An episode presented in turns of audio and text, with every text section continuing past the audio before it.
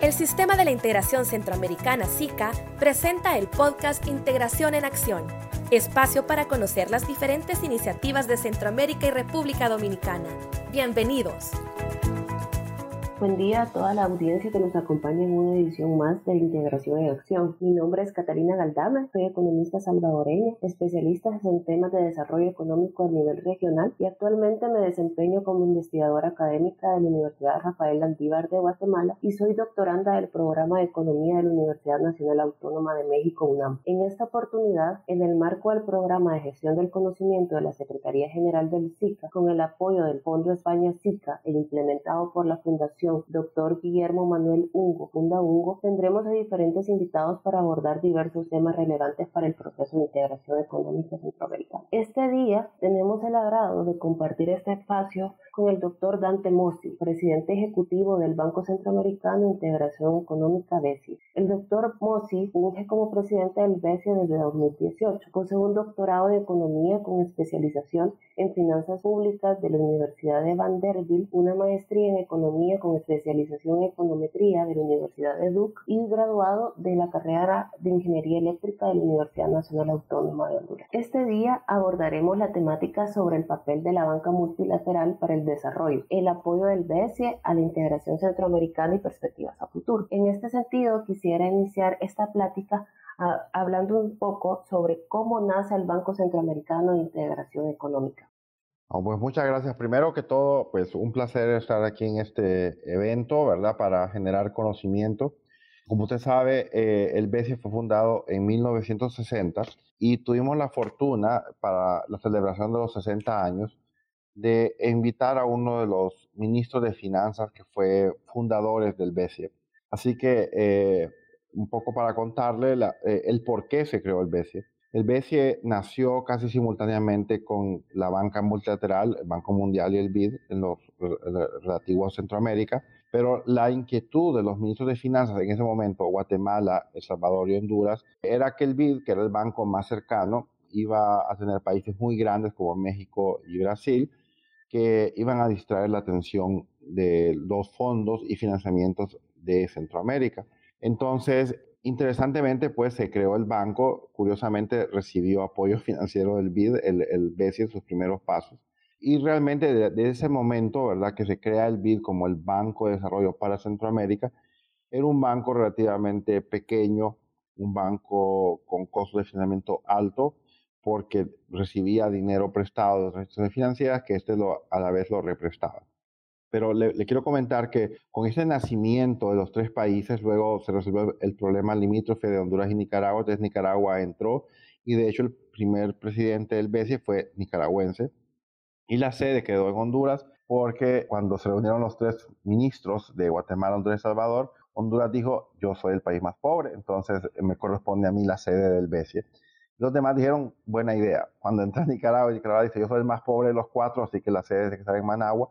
Le dijeron, ah, no, muy tarde, ya, se escogió Honduras. Pero vamos a permitir que el presidente sea de Nicaragua. entonces, eh, eso es un poco la historia, como dicen, contada por uno de los fundadores. Y a mí realmente me encanta la historia en el sentido de que en 60 años el banco creció, aguantó guerras, terremotos, conflictos internos y una serie pues de shocks, ¿verdad? Que la economía centroamericana sufrió. Y yo eh, digo que el BCE es realmente una historia de éxito de la integración centroamericana porque hoy por hoy este banco es el banco más relevante para Centroamérica, provee más de la mitad de los, los fondos para el financiamiento al desarrollo de la región está clasificado como banco eh, doble A. No hay ninguna otra institución financiera con una clasificación mejor que la del BCE, lo cual nos llena de mucho orgullo y mucha responsabilidad. Entonces, para responder a su pregunta, el rol del BCE fue creado como un banco que atiende a Centroamérica de primera mano que obviamente el incentivo de, trabajar por esta región es muy grande porque vivimos acá. O sea, no, estamos en Washington en un una oficina allá remota y desconocemos lo que está pasando. Si viene un huracán a, a Honduras, lo vamos a sentir aquí nosotros. Realmente somos un banco de Centroamérica donde la, el 51% es de los países fundadores. Entonces creo que esto refleja la integración centroamericana en su mejor dimensión, donde juntos eh, realmente somos fuertes. Yo siempre digo que si las ocho economías de Centroamérica se sumaran en una sola y actuaran como un bloque, un bloque SICA, este bloque sería el cuarto la cuarta economía más rica de América Latina, porque tiene gente pobre, ¿verdad? Y es un tema que tenemos que resolver. Pero como región SICA somos la cuarta economía más rica de América Latina. Así que el banco se ha convertido en el banco del país y me place mucho que los presidentes se refieren al BCE como nuestro banco. Muchas gracias. Y justamente eh, el Banco Centroamericano ha tenido un rol principal en el apoyo a todo el desarrollo de los proyectos, estrategias que a nivel regional se han ido implementando. Y en este sentido, tomándole la palabra, justamente quisiéramos abordar y profundizar de qué manera el BCE promueve la integración económica y el desarrollo económico y social de los países miembros del CIC. Bueno, lo hacemos de muchas maneras. Déjeme contarle una que para mí es particularmente importante, histórica. La región centroamericana, ¿verdad? Cuando comenzó a desarrollarse en los años 60 con proyectos hidroeléctricos, tenía que a veces llovía en la zona norte y a veces no en la zona sur y viceversa. Entonces era muy importante tener una línea de transmisión eléctrica que lograra conectar, ¿verdad? O sea, las zonas que tenían abundancia de energía con las zonas que no la tenían en diversos momentos del año. Entonces el BCE financió a CIEPAC, que es el sistema eh, de interconexión eléctrica para América Central. Y ese sistema realmente ha funcionado muy bien, donde es una empresa privada regional, donde los, los dueños son las empresas eléctricas de toda la región centroamericana. Entonces, esto es integración en su mejor expresión. O sea, cuando Guatemala, por ejemplo, tiene sus represas llenas y produciendo mucha energía eléctrica, se la puede vender al sur cuando a veces hay sequía en el sur y viceversa. O sea, se han dado los, ambos casos. Entonces, la interconexión centroamericana eléctrica ha sido un éxito. Pero déjeme contarle una, una más interesante. Y es que a raíz de, lo, de, de las agencias, ¿verdad?, que flotamos, ¿verdad?, dentro del SICA, en una reunión de trabajo el COSEFIN, que es el Consejo de los Gerentes de Finanzas de Centroamérica, el Consejo Monetario Centroamericano, ¿verdad? Eh, y la Asociación de Bolsas de Valores, decidieron unirse. Dijeron, ¿y por qué no creamos un mercado regional de, de deuda? Y el BCE les dijo, les acompañamos. Este mercado va a tener un tamaño potencial de 120 billones de dólares y probablemente va a residir en un país centroamericano. Y lo que les quiero contar es lo que dijo el presidente, el secretario del Consejo Monetario. Dice, ¿qué ha cambiado? El COSEFIN ha existido por muchos años, el Consejo Monetario ha existido por muchos años, el BCE mucho más todavía, pero hasta hoy estamos logrando esta creación de mercado de deuda regional.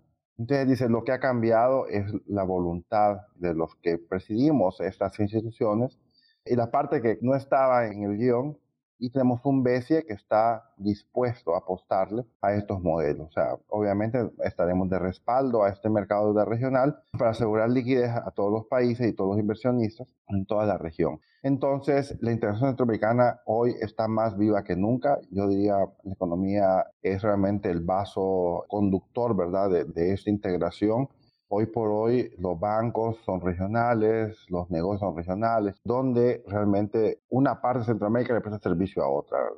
Así que yo me siento muy orgulloso de que el BCE está facilitando esta inversión, está facilitando el sueño de tener un mercado agrandado que tenga más sentido. Son 40 millones de personas, como le digo, en una zona donde hay muchísimo hacer. Así que estamos capitalizados, estamos listos y dispuestos a apostarle a Centroamérica en temas muy innovadores, por ejemplo, el tren eléctrico eh, en diversos países, eventualmente para conectarlos, ferry entre El Salvador y Costa Rica, eh, estamos viendo plantas de gas en Panamá, estamos viendo aeropuertos en Honduras, puertos en toda Centroamérica, así que estamos trabajando para tener una Centroamérica más y mejor conectada.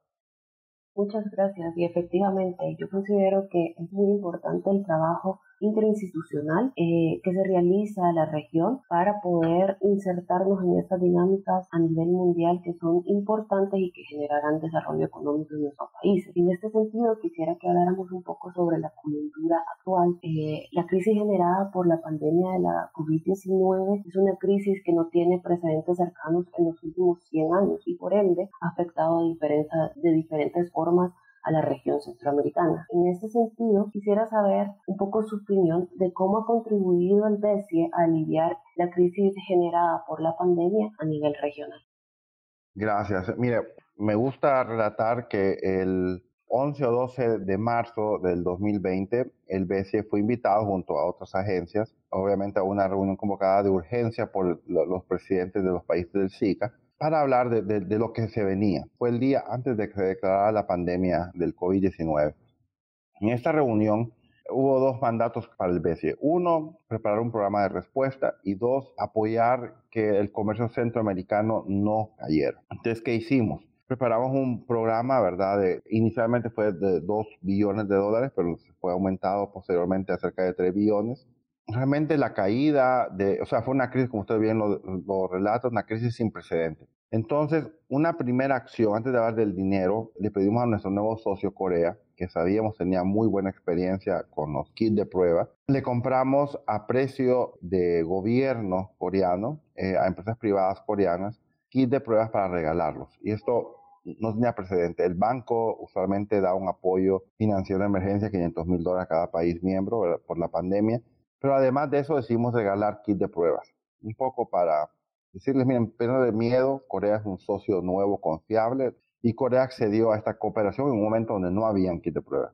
Yo recuerdo que yo recibí mensajes de mis colegas de, de Banco Mundial y de BID, Dante, pero ¿cómo el BES está comprando kit de pruebas? ¿Qué, saben ustedes de COVID-19? Digo, nada, o sea, estamos aprendiendo sobre la marcha. Entonces creo que lo que resultó de esto fue que ante el COVID-19 el BCE se volvió el banco primero al que los países acudieron durante la emergencia. Antes que BID y Banco Mundial, no porque somos mejores que ellos, sino porque estamos más cerca de los países miembros.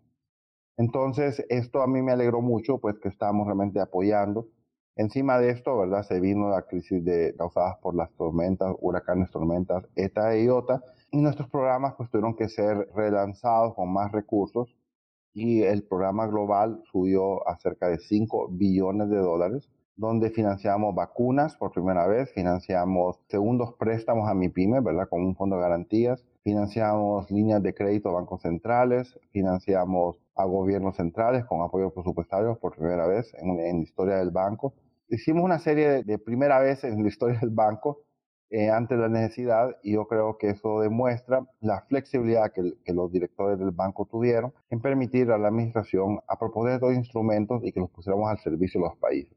Entonces, la, contracción fue casi, eh, en promedio, fue alrededor del 10%, algunos países más que otros, particularmente los que dependían de, los servicios, ¿verdad? Porque el turismo, como la República Dominicana y Panamá y Costa Rica, y menos a los que producimos más, ¿verdad? Que es eh, Guatemala, Honduras, Salvador, Nicaragua. Pero todos afectados. Entonces, fue una pérdida de empleo muy grande, además de pérdida de vida. Eh, lamentable, pero hubo mucha pérdida de empleo y por eso fue necesario estimular a mi pyme, que es la que genera los empleos.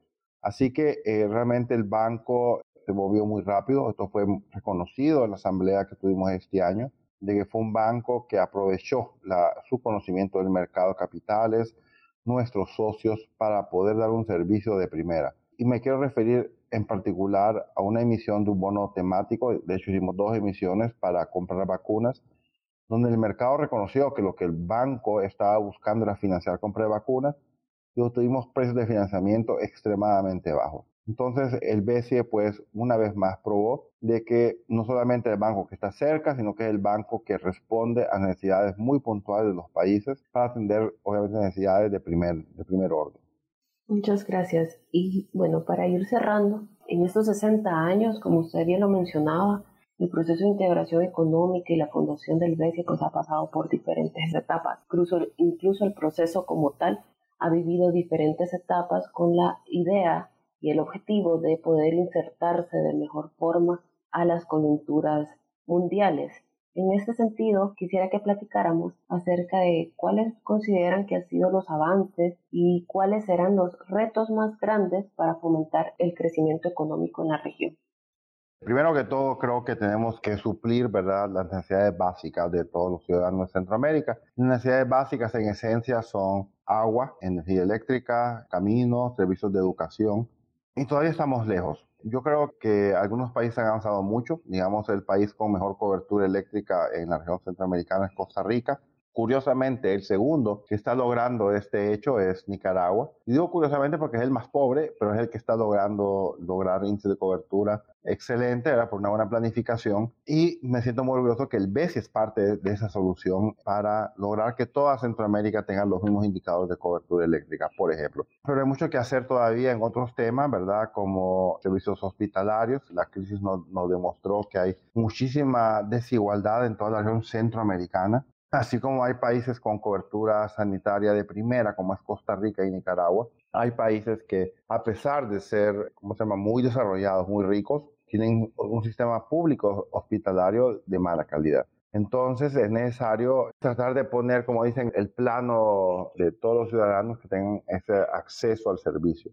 Pero ¿cuál es el reto más grande? El reto más grande es que aprendamos a pensar como un mercado regional. ¿En qué sentido? Obviamente la gente va a ir donde hay más oportunidades, entonces necesitamos apostarle a la educación. Eh, es una agenda pendiente, una educación más alineada con la nueva economía de que, que nos está afectando. Por ejemplo, en nuestra experiencia hemos hablado con empresarios privados, nos dicen que hay un tema, ¿verdad? Que mucha gente migra de Centroamérica porque no hay oportunidades de trabajo. No obstante, hay plazas para personas sin habilidades particulares de educación que no las pueden llenar porque no hay gente suficiente, no hay cortadores de café. Entonces necesitamos realmente volcar nuestro sistema educativo hacia nuestro sistema productivo y viceversa. ¿Cómo hacemos esa química que funcione? Que Centroamérica no expulse a centroamericanos, sino que también atraiga a nuevos centroamericanos a nuestra región. Es una región privilegiada.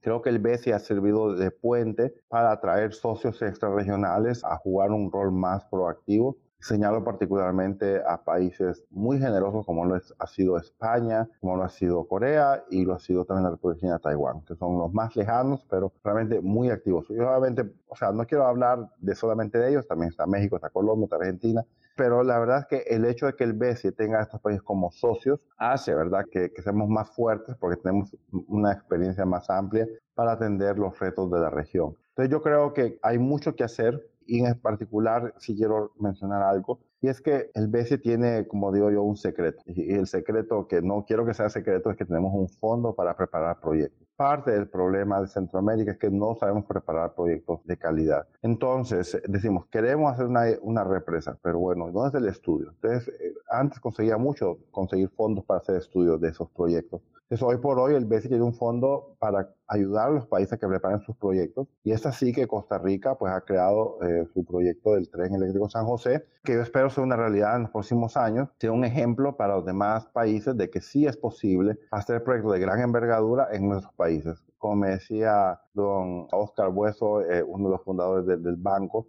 los sueños del tren eléctrico, del tren, no eléctrico todavía, han existido por más de 100 años, me dice. Lo que había hecho falta era un banco que estuviera dispuesto a apostarle a estos proyectos. Y, él me dijo, no sabes, me dice lo emocionado que estoy aquí en saber que este banco está haciendo lo que nos propusimos, que sea un banco para Centroamérica que sirva para apalancar ese crecimiento económico que tanto ansiamos todos centroamericanos que somos al final de cuentas muy parecidos, tenemos necesidades muy parecidas, tenemos personas pobres, tenemos personas sin acceso a servicios públicos y necesitamos crear estas economías más inclusivas para realmente generar que esa riqueza de esta zona tan privilegiada sea compartida eh, de una manera más justa entre todos sus ciudadanos. Y justamente considero que a 60 años de la firma del Tratado General de Integración Económica Centroamericana, aún sigue presente el fin último que dio inicio a este proceso, y es mejorar las condiciones de vida de sus habitantes. Y por ende, a través de la agenda y proyectos en marcha, y sin duda a partir del rol que juega el Banco Centroamericano, es un vehículo para generar nuevas oportunidades de crecimiento y de desarrollo económico entre los países que lo conforman. En este sentido, quiero agradecer al doctor Musi por haber aceptado la invitación y por sus valiosos comentarios. Agradecemos también mucho por habernos acompañado en esta oportunidad. No, pues muchas gracias. Yo creo que se refieran a este banco como nuestro banco. Eh, quiero recordar que los países son dueños del 50, fundadores son dueños del 51% de este banco. Así que es nuestro banco. Si ustedes miran las proporciones de capital que tenemos como Centroamérica en Vido Banco Mundial, es una fracción menor a 1%. Así que el Banco Centroamericano es nuestro banco tenemos las puertas abiertas, estamos cambiando muchas cosas, o sea, una a la vez, no puede cambiar todo de un solo, pero cambiamos logo hace poco. Pero la idea es, el, como mensaje final, este es el banco al servicio de la región centroamericana y estamos realmente muy complacidos de que este grupo de cerca de 400 personas que trabajamos en el BESIE estamos trabajando por un mejor futuro para Centroamérica. Muchísimas gracias por la oportunidad. Muchas gracias. Asimismo, agradecemos a la audiencia y los invitamos a sintonizar los diferentes episodios del programa de integración y acción que se publican en el canal de Spotify de la Secretaría General del SICA. Feliz día y muchas gracias. Gracias por sintonizar Integración en Acción. Le invitamos a conocer más sobre el sistema de la integración centroamericana en el portal www.sica.int y en nuestras redes sociales.